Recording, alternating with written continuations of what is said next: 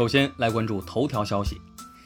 近日报道，杭州张女士给九岁女儿打性抑郁针，大半年时间花了近十万元，而这个针需要连续打满两年。起因是一次送女儿妞妞去上芭蕾舞课时，其他家长提醒张女士，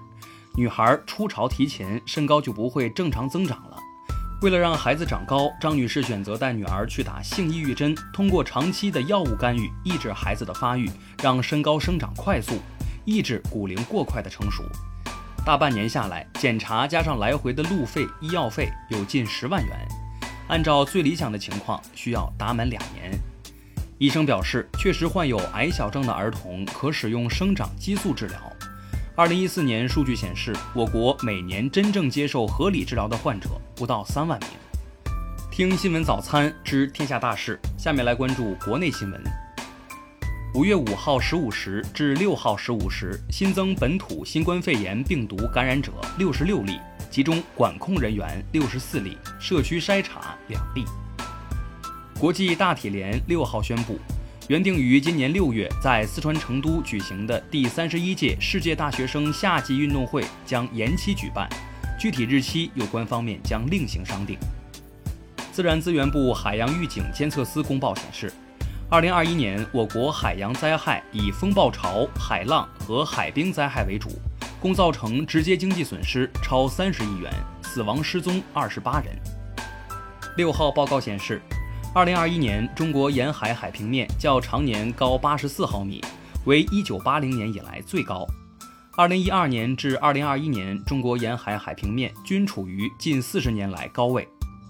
最高检近日联合公安部、生态环境部印发通知，连续第三年在全国开展深入打击危险废物环境违法犯罪和重点排污单位自动监测数据弄虚作假违法犯罪专项行动。近日，上海市有十八项重大工程已顺利复工，其中有四项重大工程在疫情期间坚持连续施工，复工项目合计总投资约九百余亿元。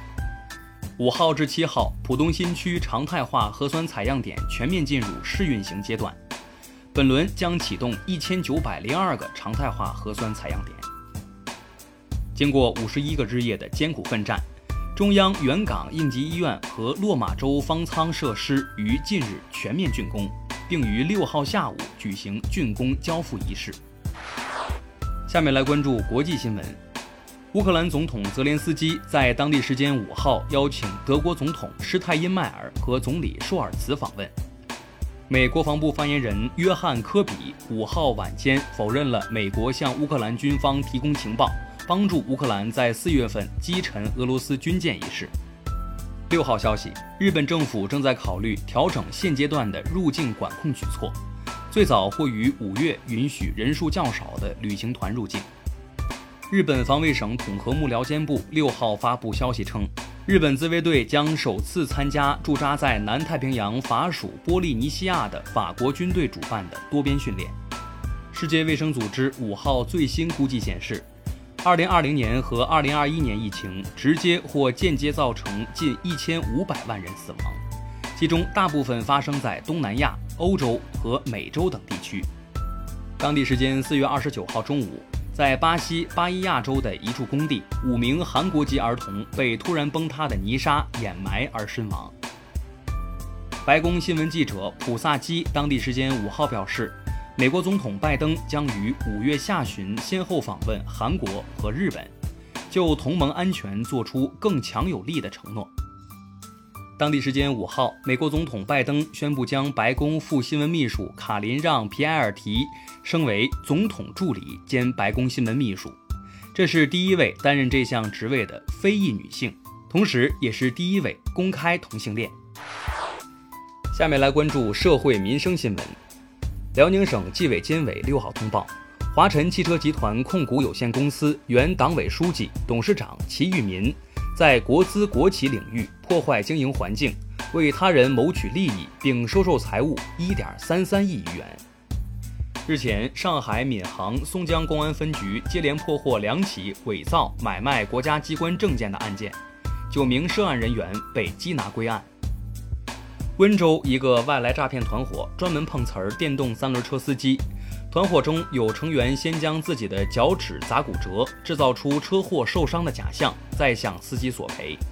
日前，温州瓯海区公安分局端掉了该团伙，抓获犯罪嫌疑人七名。近日，无锡动物园中一中年女子拍打园区玻璃，意图引起里面狒狒的注意，结果周围几位小朋友也模仿其拍打，导致狒狒不断用头撞击玻璃。近日，河北省石家庄市原市县某开发商在五一假期前，利用夜色掩护出动铲车，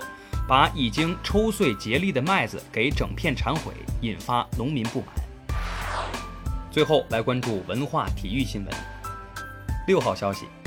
张琳芃、高准翼、何超、刘殿座、邓涵文、钟义浩等离开广州足球俱乐部的球员，都基本放弃了部分欠薪。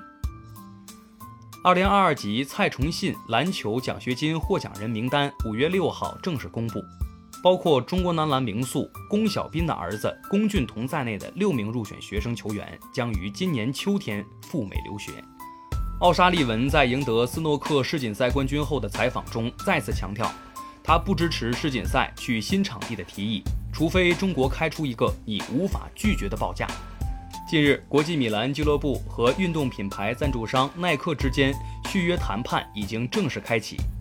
国际米兰希望赞助费能够提升一倍，达到每年三千五百万欧元到四千万欧元的水平。以上就是今天新闻早餐的全部内容，咱们明天不见不散。